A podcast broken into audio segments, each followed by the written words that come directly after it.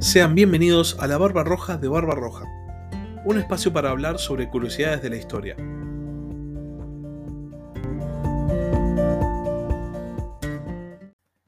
Hola a todos, sean bienvenidos un domingo más a Ajedrez Mundial. En el capítulo de esta semana vamos a analizar dos hechos que conmocionaron al mundo en la última semana.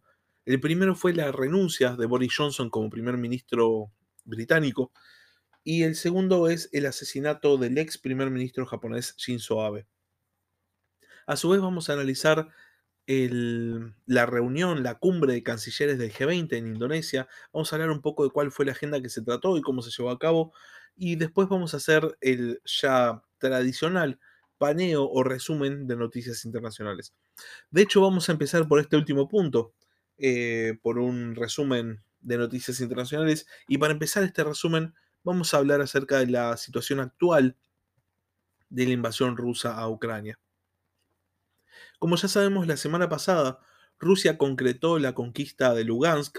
Eh, las autoridades rusas ya habían afirmado que controlaban básicamente el 100% de esta región y por ende el siguiente objetivo lógico era Donetsk. De hecho, recordemos que mm, el objetivo principal del ejército ruso era tomar estas dos regiones separatistas que juntas conforman el Donbass y declararlas como independientes. Bueno, Lugansk ya ha sido tomada la semana pasada y esta semana el ejército ruso avanzó lenta pero decididamente en Donetsk. Y como hizo en Lugansk, para el avance del ejército, primero realizaron bombardeos masivos. Toda esta semana hubo bombardeos masivos en la región de Donetsk, sobre posiciones ucranianas, tanto militares como y sobre todo civiles. De hecho, los principales titulares internacionales giraron en torno a estos bombardeos, porque, por ejemplo, en la ciudad de Chasivyar se registraron decenas de muertes de civiles. El último bombardeo dejó 15 civiles muertos cuando un misil impactó un edificio, y esto es solamente uno de los titulares. Ucrania, por otro lado, pese al avance ruso, está preparando una contraofensiva, específicamente en Gerson y, Zaporilla, y advirtió a los civiles que residen en, estas dos, en estos dos lugares que por favor deberían abandonar, digamos, advirtió que deben abandonar para no sufrir eh, eventuales percances. Ucrania de esta manera quiere dejar de ser quien está a la defensiva y pasar a retomar terreno pero obviamente las dos ofensivas van a terminar cruzándose, así que no se sabe cuál va a ser el resultado. Rusia definitivamente estuvo haciendo muchos, muchos avances en el terreno, estuvo conquistando muchísimo territorio y esto Ucrania lo tiene que detener para también empezar a quitar presión sobre las áreas occidentales del país. Otra noticia que tiene que ver con Rusia es que eh, cerraron la canilla de gas el suministro de gas que va hacia Alemania. Eh, la razón dada es eh, la de la realización de tareas de mantenimiento del eh, gasoducto Nord Stream 1. Este cierre se va a hacer por 10 días, pero es una antesala de lo que autoridades europeas dijeron esta semana, que es que ven que muy pronto Rusia va a cerrar la canilla del gas a Europa y Europa va a tener que empezar a vivir real y literalmente sin gas ruso. Por otro lado, hay una noticia más que, que nos habla de Ucrania, en este caso de Zelensky específicamente, porque se pronunció, y esto sin adelantar algo que vamos a analizar en un rato, acerca de la renuncia de Boris Johnson como primer ministro británico.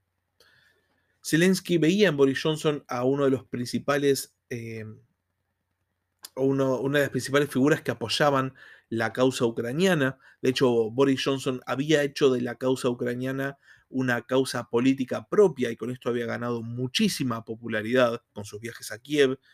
Y teme Zelensky que ahora que Boris Johnson deja el gobierno británico, el apoyo sea diferente, el apoyo sea de hecho menor. Recordemos que Ucrania está hace bastante tiempo, bastante perseguida, podríamos decir, con el hecho de quedarse sin el apoyo occidental, porque realmente si ha podido resistir al avance ruso es por el apoyo occidental. Entonces, eh, la preocupación es bastante legítima, porque el Reino Unido es de los principales contribuyentes, tanto en armamento como en ayuda humanitaria, para la causa ucraniana. Hablando de dimisiones, un tercer hecho que esta semana ha conmocionado al mundo y que se desarrolló sobre todo este fin de semana es la renuncia del presidente y del primer ministro de Sri Lanka. Este, este suceso se dio en torno a protestas masivas en el país eh, insular. Estas protestas masivas terminaron tomando la sede del gobierno y entonces el presidente no tuvo mejor idea que subirse a un barco de la Armada e irse de la isla. Los manifestantes eventualmente llegaron a tomar la, residencia privada del presidente, en, ahora ya presidente en el exilio o expresidente en el exilio. Analicemos un poco por qué llegó a estas instancias la protesta en Sri Lanka, qué fue lo que causó el gran descontento. Para empezar, en Sri Lanka hace más o menos 20 años gobierna la misma gente. Literalmente el apellido del presidente actual es el apellido, el mismo apellido de quien gobernaba hace 20 años.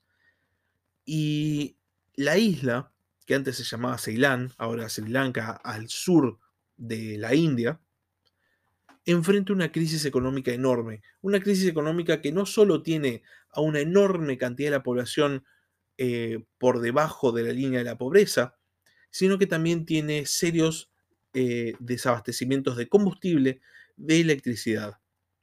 También, a su vez, por si fuera poco, hay un enorme aumento de precio en los alimentos. El 70% de las familias en Sri Lanka reportaron que habían reducido la cantidad de alimentos consumidos en el último año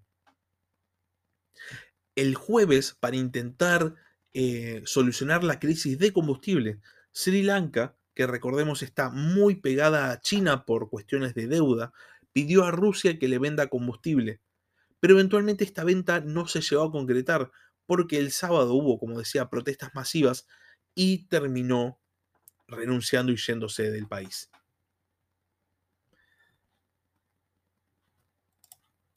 El caso de Sri Lanka es, eh, como ya había dicho en algún capítulo hace unas semanas, bastante eh, especial, porque tiene mucho que ver con el tema de la trampa de la deuda china, eh, nos muestra mucho hasta qué punto el financiamiento chino realmente llega a infraestructura que sirve del país y hasta qué punto simplemente es juego político. De hecho, las obras inauguradas con el financiamiento chino no tienen uso, el puerto que se inauguró no tiene suministro eléctrico, eh, hay diversas, diversos edificios que no se usan. Entonces uno se pone a pensar, bueno, entonces ¿para qué era este financiamiento si realmente no lo necesitaban? Bueno, Obviamente, y como podemos pensar también en el caso argentino, el financiamiento chino opera bajo la lógica de don y contra don. Yo te presto plata para que vos me debas un favor. La plata, podemos asumir, también se corta por corrupción. Va plata que llega a diferentes bolsillos y el financiamiento de los miles de millones que pone China no es completo hacia infraestructura del país. Podemos trazar muchísimos paralelismos entre el caso eh, de Sri Lanka y muchos otros casos de países que deben gran parte de su deuda externa a China. Y de vuelta, es un caso a analizar porque un país que debe tanta plata, que tiene crisis de combustible, que tiene eh, aumento de precio de los alimentos, que tiene un enorme descontento social. De hecho, había muchísimos posts en, en internet que hablaban acerca de qué falta para que los mismos tipos de protestas sucedan en Argentina, pues la situación es casi calcada, casi calcada. Muy interesante de analizar, pero vamos a seguir con el siguiente tema. Y hablando de Argentina y de situaciones similares, parecidas o calcadas, como queramos decirle, nos toca hablar acerca de la renuncia de Boris Johnson como primer ministro del Reino Unido. Johnson llega al gobierno británico en el 2019 después de que su antecesora Theresa May renunciara. Tanto Theresa May como Johnson formaban parte de los Tories, del Partido Conservador del Reino Unido, y de hecho Johnson había sido funcionario de May. El gobierno de Theresa May es el que realiza el referéndum del Brexit. referéndum que resulta positivo. Y Johnson llega a Downing Street, llega al gobierno británico con el objetivo de concretar el Brexit, con el objetivo de hacer el acuerdo con la Unión Europea y sacar al Reino Unido. El tema es que en el medio, después de que Johnson llega al poder, empieza la pandemia de COVID-19 y así como tantos otros países en el mundo, el Reino Unido, en realidad Boris Johnson, decreta un confinamiento estricto. Parece ser que mientras la población británica estaba en confinamiento estricto, mientras estaban encerrados en sus casas, solos, y ya sabemos todos cómo es esa situación, Boris Johnson estaba haciendo reuniones y fiestas en Downing Street. Downing Street es la residencia oficial de los primeros ministros del Reino Unido, una suerte de Quinta de Olivos versión eh, Gran Bretaña. Esto eventualmente salió a la luz y la sociedad británica no se lo perdonó. A cada lugar que iba, la gente le exigía respuestas, le hacían preguntas, ¿por qué había hecho eso? Que eso estaba mal. La oposición le pidió la renuncia, Boris Johnson la rechazó. Eventualmente lo multaron con multas en serio, multas millonarias. Su rédito político se dinamitó. Esto obviamente nos hace acordar a lo que nosotros mismos en Argentina vivimos, porque mientras nosotros estábamos encerrados, mientras no podíamos prácticamente salir a la calle, eh, etc., nuestro presidente hacía fiestas y reuniones en la Quinta Olivos. La diferencia es que Alberto Fernández pidió disculpas, barra le echó la culpa a su mujer, pagó una mínima multa, dijo que no lo iba a hacer más y se lo perdonaron. En cambio, a Boris Johnson no se lo perdonaron y nunca volvió a recuperar su imagen eh, política ni pública. Nunca dejaron que él mismo se olvide de lo que había hecho. Y entonces ya la situación era bastante tensa en el gobierno británico. Esta última semana, salió a la luz que un funcionario del gobierno de Johnson había protagonizado hechos de abuso sexual. Johnson rápidamente salió a desentenderse de la situación, decir que él no tenía idea de eso que había pasado, que no lo podía creer, que qué sé yo, que bla bla bla. Y la cuestión es que una investigación periodística reveló que Boris Johnson no solo sabía, sino que había encubierto a su funcionario. Y una vez más, la sociedad británica no se lo perdonó. Pero no solo la sociedad británica, su propio gobierno no se lo perdonó. Los ministros del gabinete de Johnson renunciaron en masa. Lo dejaron solo. Y Boris Johnson no tuvo otra opción que renunciar. Sumiendo posiblemente al Reino Unido en una nueva crisis política. Y a esto hay que sumarle otro hecho muy interesante, que es que en el mismo año que pasa esto, una nueva crisis política del Reino Unido, en Escocia ganó al gobierno el Partido Nacional Escocés, independentista, que reflotó una vez más la idea de un referéndum para la salida de Escocia del Reino Unido y para la unión de vuelta a la Unión Europea. Es muy interesante pensar un panorama en el cual Inglaterra, Gales e Irlanda del Norte queden básicamente solas, Escocia vuelva a la Unión Europea. Porque si hay algo que caracterizó al gobierno de Johnson y de Theresa May, a, los últimos gobiernos en sí de los Tories, es el hecho de haber aislado políticamente al Reino Unido. Hoy en día, el Reino Unido no cuenta con muchos amigos. De hecho, Boris Johnson de por sí se había alineado muchísimo con Trump, por lo cual la presidencia de Biden no le sentó nada bien. Entonces hoy en día el Reino Unido está bastante aislado. El otro hecho que realmente conmocionó a la opinión pública mundial esta semana y sobre todo obviamente a la opinión pública japonesa es el asesinato del ex primer ministro japonés Shinzo Abe.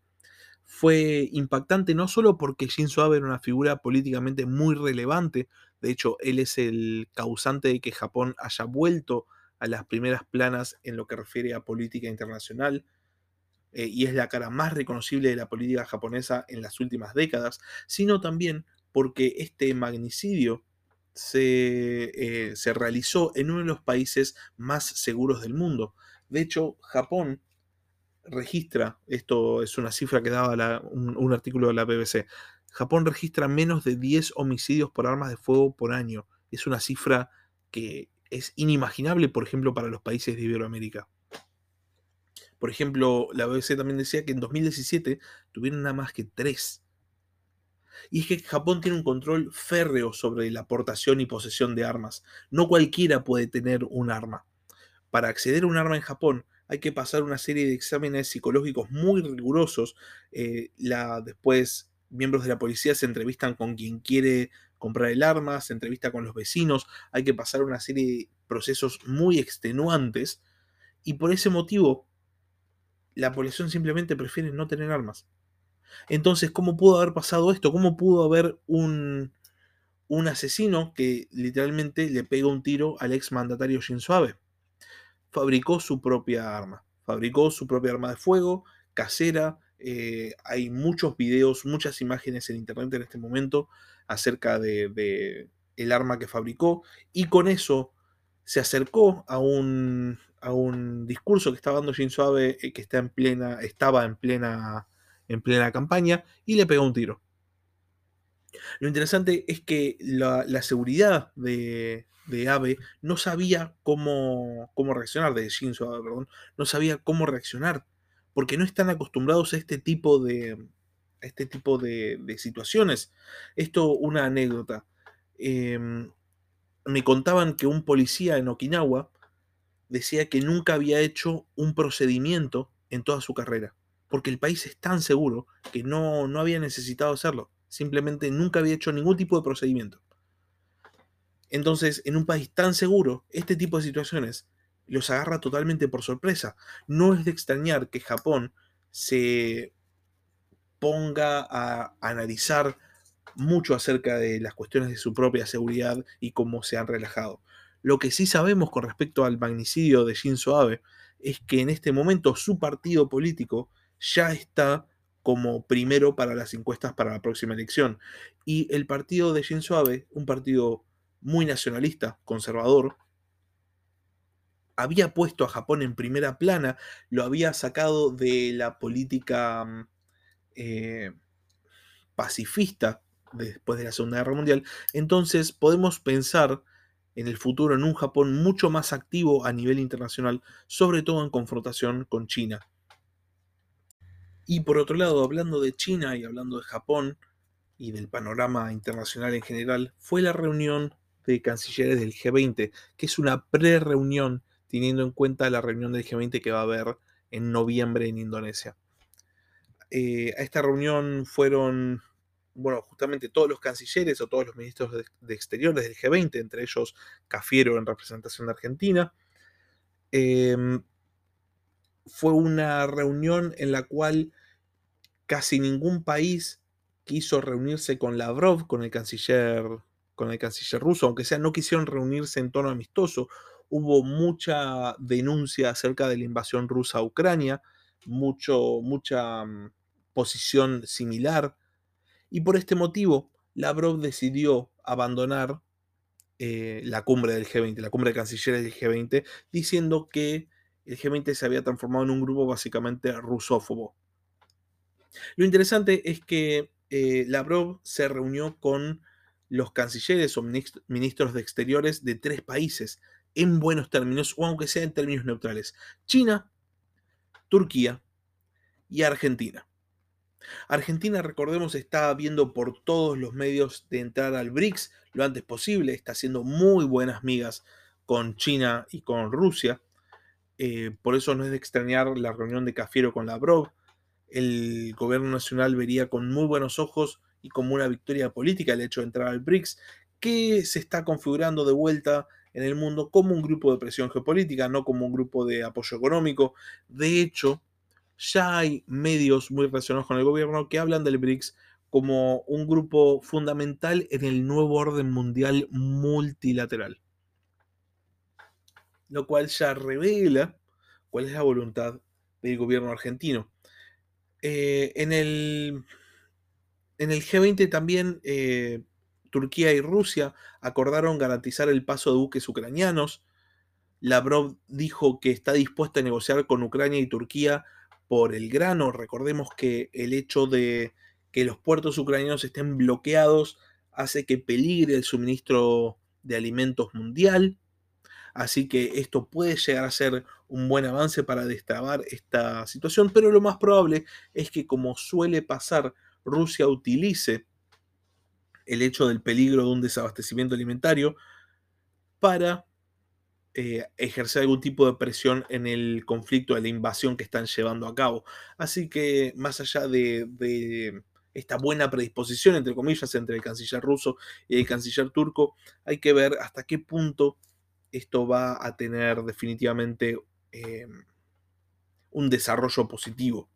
Y por otro lado, y por último, y hablando del BRICS, se realizó el quinto foro de medios del BRICS. En este foro se reunieron eh, miembros de los medios de medios de información, ¿no? Medios de comunicación de cada uno de los países del BRICS y se debatió la necesidad de mantenerse alertas ante la creciente difusión de noticias falsas. Lo cual es un gran un gran asterisco, podríamos decir, en el BRICS, el tema de las noticias falsas. Recordemos que los países que componen el BRICS son China, Rusia, India, Brasil y Sudáfrica en este momento. Hay dos de estos cinco países que definitivamente están usando su aparato eh, de medios estatales para difundir noticias falsas. De hecho, los mayores conglomerados de medios de Rusia y de China son estatales. Y ellos mismos son los que eh, lanzan noticias falsas. Es un poco hipócrita que en la reunión de medios del BRICS hablen en contra de la difusión de noticias falsas. El tema es que justamente ellos consideran noticias falsas a todo lo que les sea contrario. Por ejemplo, recordemos el tema de los uigures, los campos de concentración que tiene China en el noroeste del país para uigures, China lo considera como noticia falsa los videos, las fotos, los testimonios, eh, inclusive las pruebas materiales que los ucranianos muestran acerca de la invasión, para Rusia son noticias falsas. Y es que para el grupo de BRICS, porque eh, Bolsonaro también no es precisamente el, paladín de, de, la noticia o el paladín de la verdad, ha usado mucho un escudo mediático para cubrirse, eh, los miembros del BRICS consideran noticia falsa a toda noticia que vaya en contra del interés del régimen, a toda, toda noticia que vaya en contra del interés del gobierno. Entonces, ¿en qué estamos?